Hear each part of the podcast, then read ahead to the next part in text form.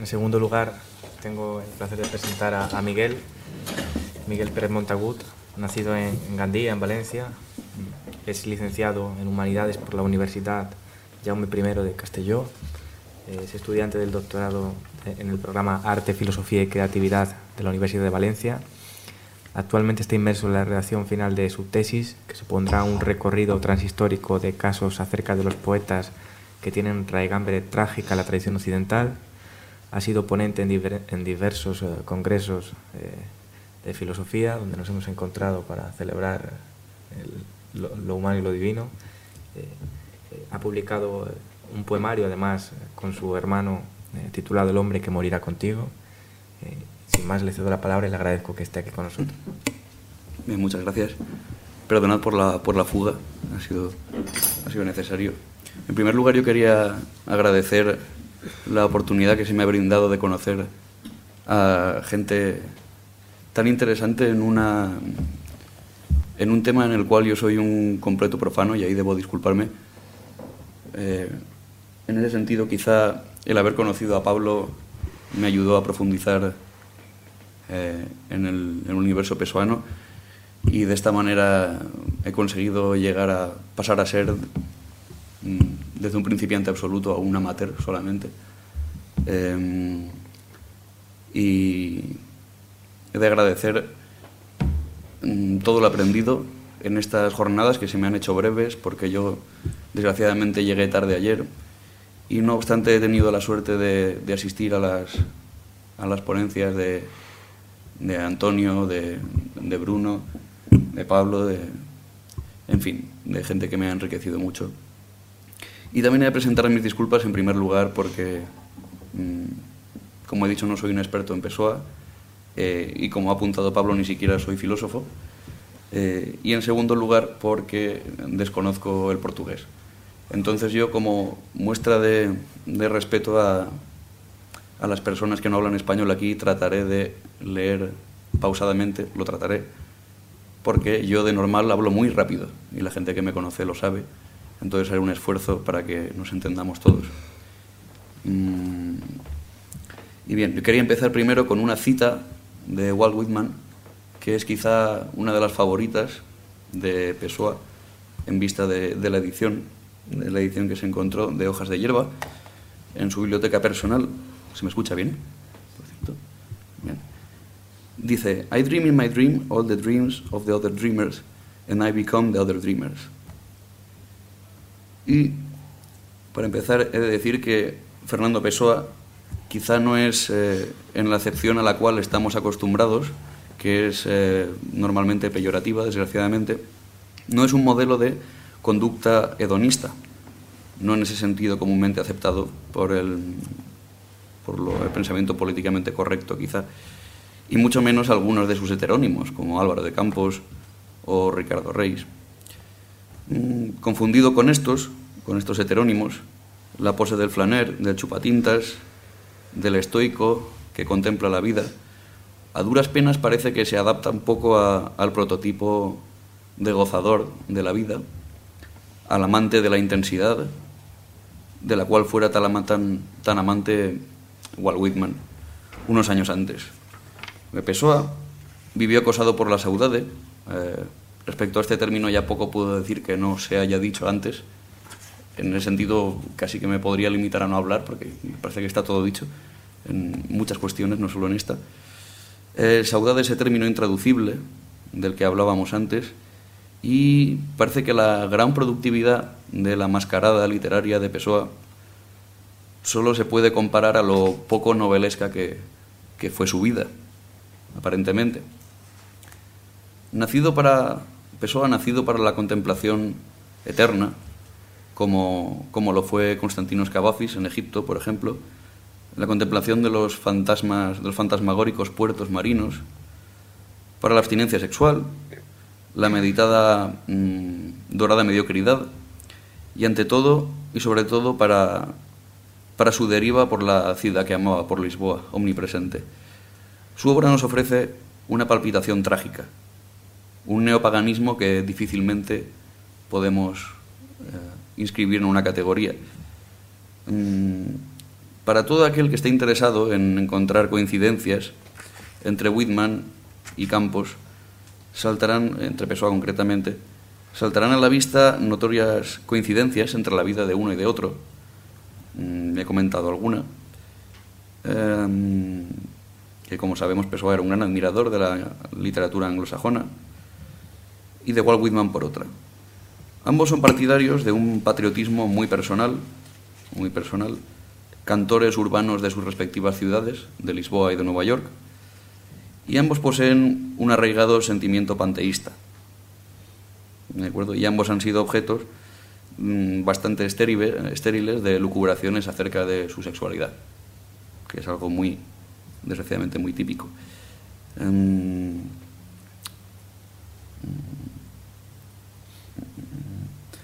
Qué complicado resultará esto para una mente con una visión estrictamente científico-técnica, ¿verdad? Entender que, como dijo Whitman, en un arranque bastante caeriano, existo tal cual soy y eso me basta. Y ambos fueron hermanos en la desgracia, en lo que atañe a su deteriorada salud con el tiempo. Em, en la extensa canción del pirata, que tantas veces habremos citado, correspondiente a su, época sensacionista, Campos suele debatirse entre el anclaje, por una parte, al prometeico mundo de la civilización, del sedentarismo y de las regulaciones, lo que el sociólogo Michel Maffesoli llamaba la sociedad dramática, y por otra al de la anarquía sanguinaria y extasiada de la vida piratesca, despojada ya de idealizaciones de un romanticismo tardío.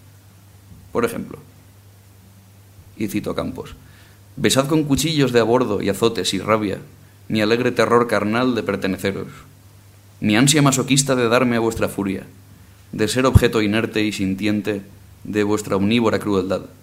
Dominadores, señores, emperadores, corceles, ah, torturadme, rasgadme y abridme, deshecho en pedazos conscientes, vertedme sobre las cubiertas, esparcidme en los mares, dejadme en las playas ávidas de las islas, cebad sobre mí todo mi misticismo de vosotros. Sea como fuere, se puede afirmar, tal y como es proclamado por el propio Pessoa, que es Campos el más whitmaniano y moderno de los heterónimos. Un Walt Whitman con un poeta griego dentro, dijo Pessoa también, en tanto que Alberto Cairo, y esto no es menos importante, es un Whitman desencarnado, exangüe, un Whitman reducido a pura función de observar y ocasionalmente de algún otro sentido, pero sin la apropiación imaginal de ese objeto, del observar. En fin, imbuido por ese mismo daimón poético eh, que Whitman, ese daimón poético inmortal, es Campos, y aquí se me va a notar mi deformación profesional respecto a mi tesis, como un subjetivista arquíloco que no hubiera planteado batalla alguna, un maldiciente hiponacte de Éfeso, con un techo bajo el cual hacer noche, un grave tirteo de Esparta con sentido del humor, un embriagado anacreonte que tras la fiesta quedara solo y meditativo, y en última instancia, y como decía Octavio Paz, un Whitman entusiasmado y negador. Por no mencionar además que Campos es el único heterónimo que no tiene fecha de defunción, hecho que acaso, digo, pretenda proyectar su presencia a un futuro, aunque entendido más bien como un presente inacabable.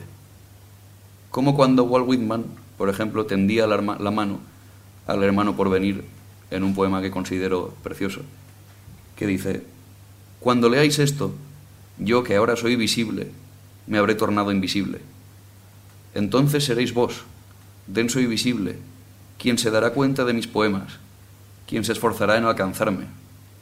Imaginándoos cuán felices seríais si me fuera dado estar a vuestra vera y convertirme en vuestro camarada. Que sea, pues, como si estuviera a vuestro lado.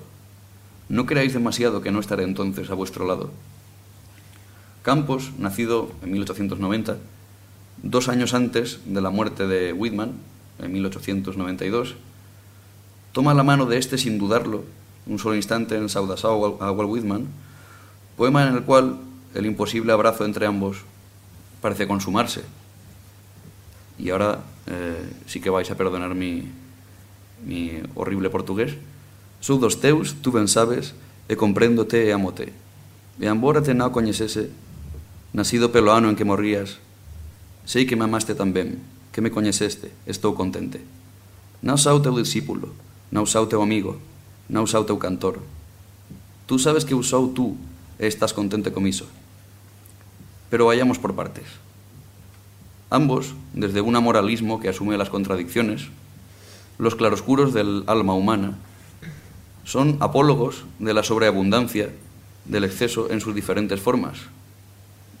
Pues con más frecuencia podemos leer en Lips of Grass, en hojas de hierba, e incluso en el mismo poema que el del fragmento anterior que acabo de citar, versos que exaltan, y cito a Whitman, la alegría de calmar, de pacificar, la alegría de la concordia y de la armonía.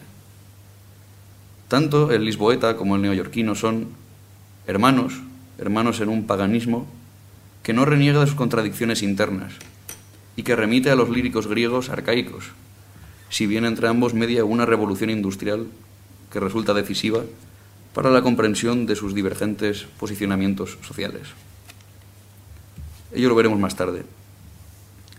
Mm, a propósito de la, de Oda Triunfal, me permito citar a Pallarés, de la Oda Triunfal de, de Campos, dice, como en el caso de Walt Whitman, el yo construye o tiene una federación de muchos yo, o elementos que de alguna manera remiten a un núcleo central o genésico, que se vuelve su propia referencia. El ámbito de la alteridad puede ser el de copias fantásticas del yo fundante, cuya identidad pasa a ser dinámica.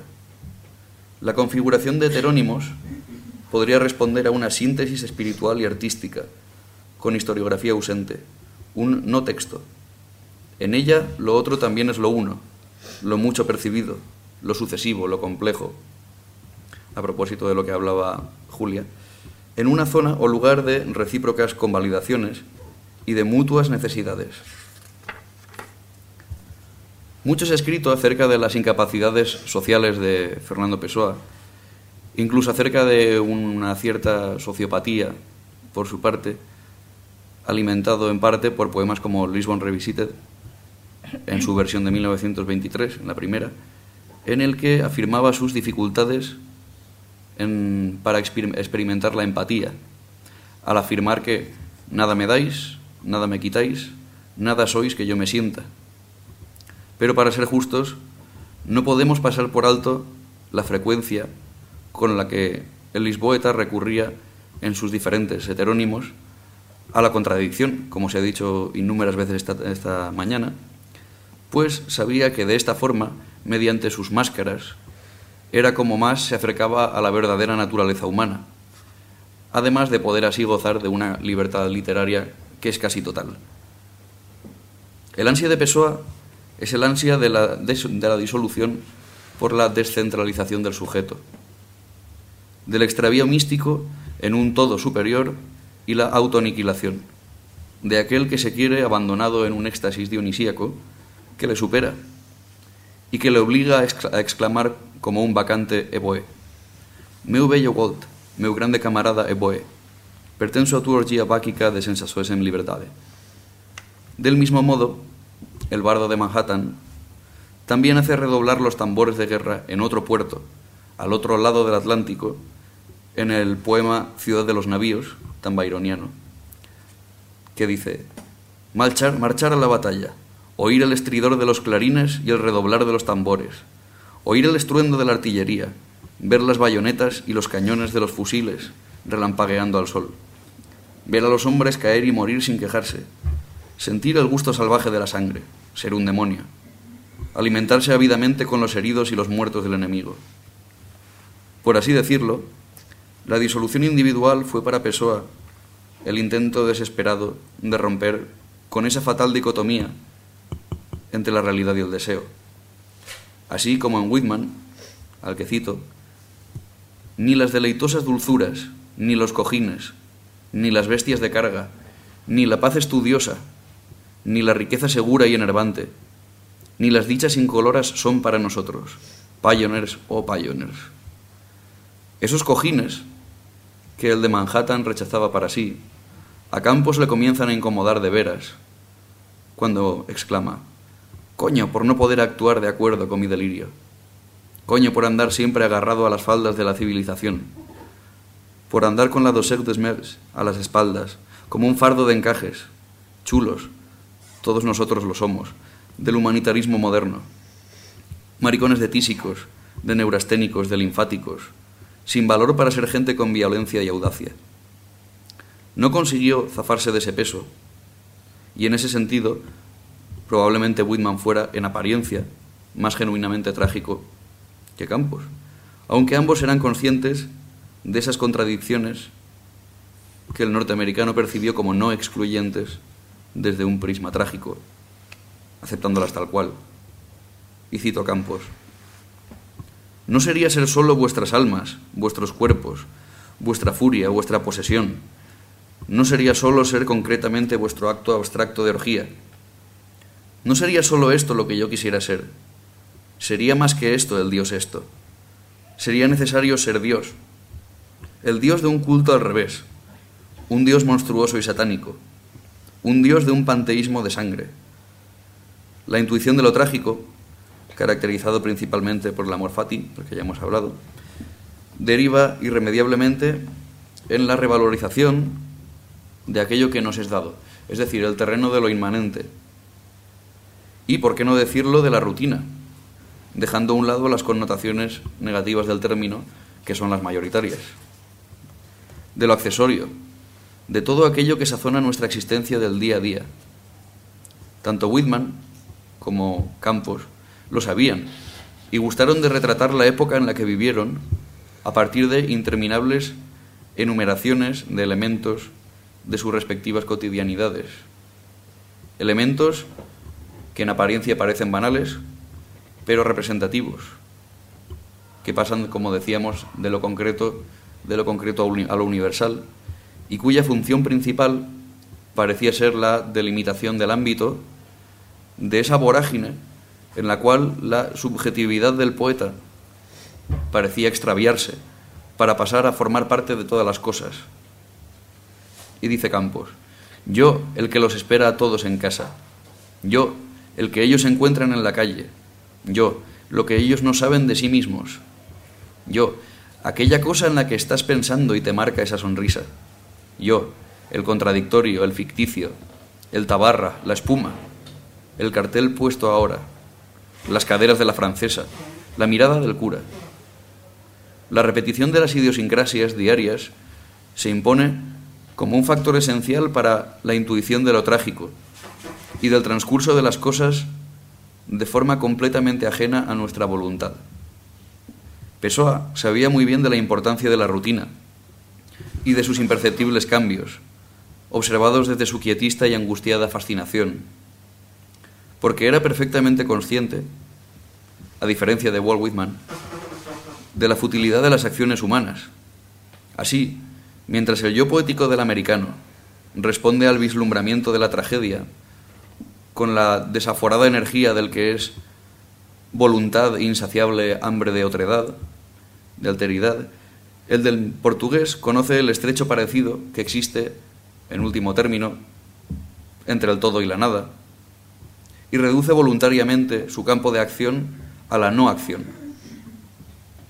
y al aislamiento, asumiendo como irreparable, casi genética, su constante referencia a la presencia de la ausencia.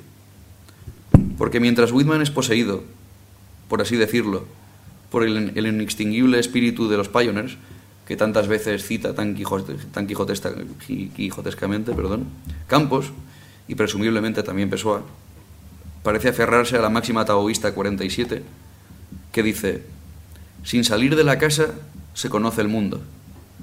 Cuanto más lejos se va, menos se conoce. Así, el sabio, sin salir, sabe todo. Sin ver, conoce. Sin actuar, logra todo. He aquí el carácter místico y racionalista, nihilista y panteísta a la vez, viajero y quietista, y en fin paradójico de Pessoa, que es extranjero aquí como en todas partes. y cito eh, unos versos de Horacio que me parecen adecuados al respecto y que, a los que inspira un, un espíritu bastante similar, que dice Patrias quis exul, sequoque fugit. Es decir, ¿quién huyendo de la patria ha logrado huir también de sí mismo?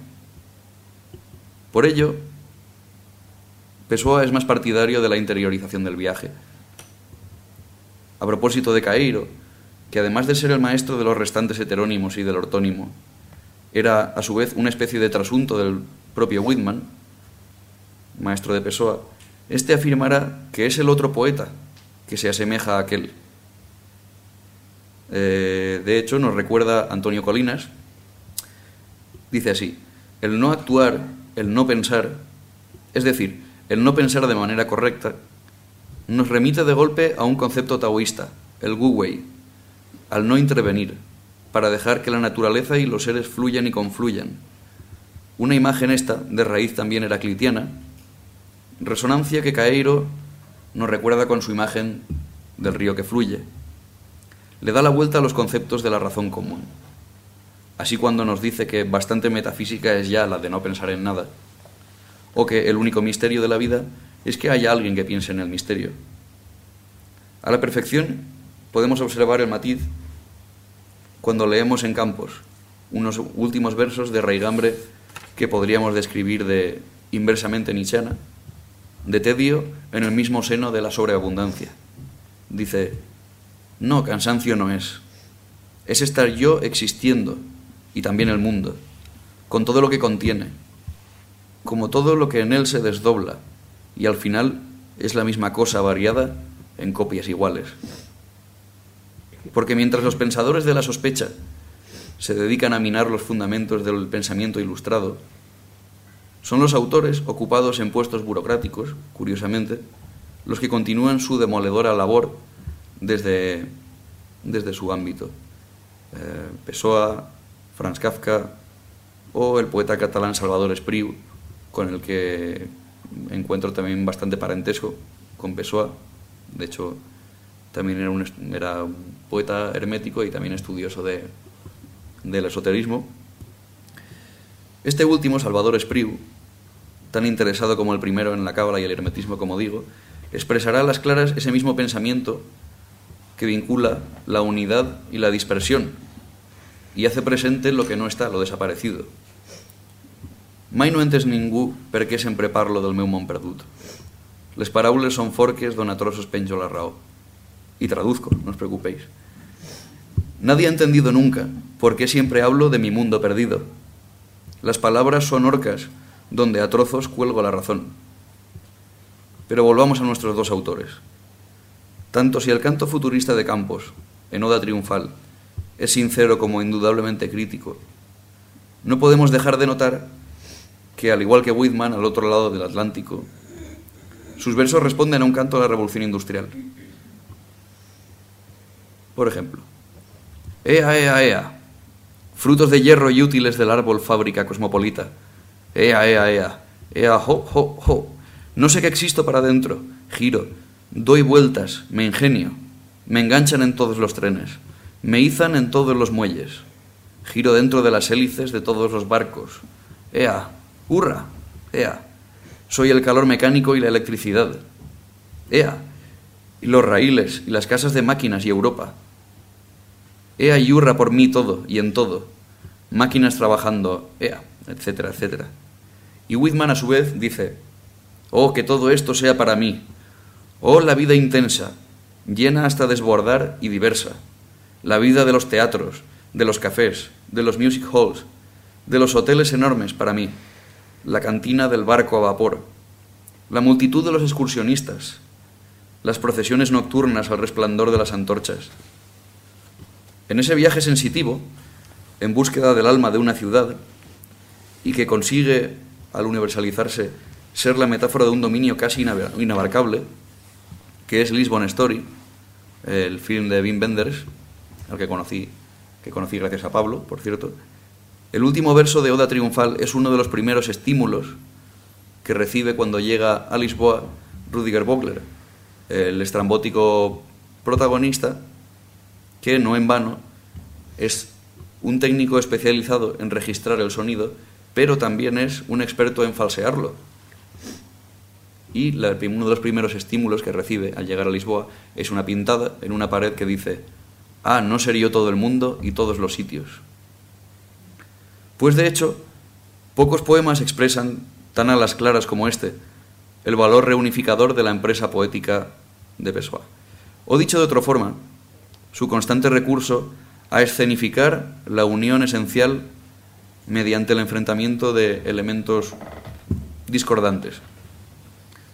Lo que comúnmente se interpreta como frívola apología de la mecanización esconde, y muchos lo, han hecho notar ya, una urgencia abarcadora de todo lo que existe, y del mismo modo de todo aquello que es susceptible de existir algún día, lo cual equivale a situar en un mismo plano, y cito a Octavio Paz de nuevo, el panteísmo y el panmaquinismo, a unificar el tiempo mediante su desintegración, la humanidad mediante la enajenación, y a romper los diques que se alzan entre lo que vives y lo que imaginas.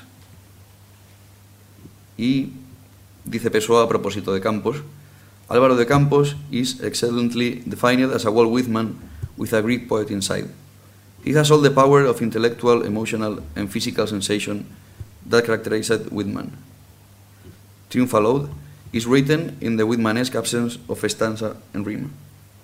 Pero no obstante, y a pesar de esa admiración por Whitman, es el propio portugués el que, a pesar de saber que es deudor es heredero del de Manhattan, marca las distancias respecto a él, tal haciendo ya entonces suya la capacidad intuida por Martin Hoppenheim de mantenerse simultáneamente dentro y fuera de la caverna, mm, dentro de romper las, digamos, las barreras entre el sujeto y el objeto, dentro y fuera de uno mismo. De hecho, en la Rubaiyat de Pessoa leemos Amei ou non amei? Non sei dizer. Quis ou non quis? Recordo sen saber. O que foi e que fora se cedera. Na mesma cova estaba. Mas que morrer? Se establece así un coqueteo simultáneo con la eternidad y con la contingencia. Citando a Hoppenheim otra vez. Del mismo modo que Whitman es cantor dos concretos absolutos, según palabras de Campos. De acuerdo con Pessoa, y paso a hablar de los diferentes tipos de romanticismo, de acuerdo con Pessoa, los lusos solo contaban con tres vías hacia la... Ya. Em, los lusos contaban con tres vías hacia la conformación de su identidad nacional poética. La primera, formada por gente como el estadounidense Whitman y el belga Verhaeren, o en filósofos como Nietzsche. Esta primera vía consiste según el propio Pessoa, en entregarse al mundo exterior, dejarse absorber por él, extrayendo de él la vida hueca y ruidosa, el esfuerzo y la naturaleza. El segundo camino, más centrado en el romanticismo, se basa en la exacerbación de lo individual, en el rechazo de la realidad mundana, en la recuperación de lo gótico, lo exótico, lo extraño, lo inaudito. Pessoa inscribe en esa órbita a poetas como Baudelaire o Allan Poe, ponerse a un lado, apartados de esa corriente, en un sueño individual, completamente aislado, reaccionando inerte y pasivamente contra la vida moderna, ya sea por esa ansia medieval, la medievalité, ya sea por medio de la fuga hacia lo lejano en el espacio. Y para terminar, por último, en unas cuantas líneas, según Solís Carrillo, Pessoa traza lo que denomina camino portugués, propiamente, el cual huye de la realidad y trata de envolver el universo en el manto del sueño. Mm, metiendo ese ruidoso mundo a la naturaleza, a todo lo que existe dentro del propio sueño, huyendo de la realidad en ese sueño. Es el camino portugués, tan típicamente portugués. Esto, lejos de suscitar un antagonismo entre los nuestros dos autores, marca una complementariedad, dado que suponen dos estadios sucesivos de aquello que ha devenido nuestra actual, nuestra actual forma de eh, concebir la alteridad. Pessoa, a propósito de Dickens, decía que añoraba esa mística precristiana, sobreabundante, esa antigua alegría báquica de poseer el mundo, aunque sea fugazmente, de experimentar la coexistencia y la plenitud humanas. Whitman, en definitiva, da desde su verso libre las primeras embestidas al compacto muro, al monolítico sujeto moderno, mientras que Campos ya lo ha atravesado ese muro y se yergue entre el polvo que han levantado sus cascotes, sus piedras. Cito a paz y acabo ya. La oda triunfal termina en un alarido, transformado en bulto, caja, paquete, rueda. Álvaro de Campos pierde el uso de la palabra. Silba, chirría, repiquetea, martillea, traquetea, estalla. La palabra de Cairo evoca la unidad del hombre, la piedra y el insecto. La de Campos, el ruido incoherente de la historia. Panteísmo y panmaquinismo, dos modos de abolir la conciencia. En este contexto podemos posiblemente entender la exhortación unamuniana a pensar el sentimiento y sentir el pensamiento, y del mismo modo la siguiente afirmación de Mafesoli. Nietzsche aconsejaba hacer del conocimiento la más poderosa de las pasiones, más allá de las disputas de los sabios, pero manteniendo una exigencia intelectual, la del alegre saber, precisamente, quizás sea posible que semejante pasión desemboque en un pensamiento que se haya reconciliado con la vida. Nótese como conclusión el conglomerado cósmico del que nuestros dos autores fueron parte, el universo personal en el que el sueño, el ser, el pensar y el sentir son partículas de arena vecinas, entre otras muchas, en una misma playa del acontecer y de la alteridad. Una playa donde soñar los sueños de todos los soñadores basta para conquistar su alteridad, para ser ellos mismos. De forma únicamente intuitiva podemos ver la coherencia interna de este discurso, un discurso cuya complejidad, en el fondo, reside en su enorme sencillez. Y acabo. Gracias.